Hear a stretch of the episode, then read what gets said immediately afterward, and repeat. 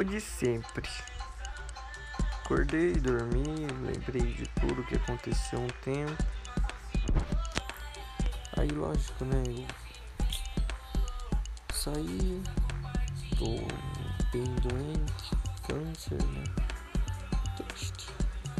Mas tipo, feliz por um lado. Mas tipo assim, tá ligado? Sei lá, eu tô gostando da pessoa e,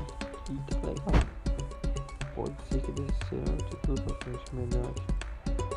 Se não der também, tá tranquilo.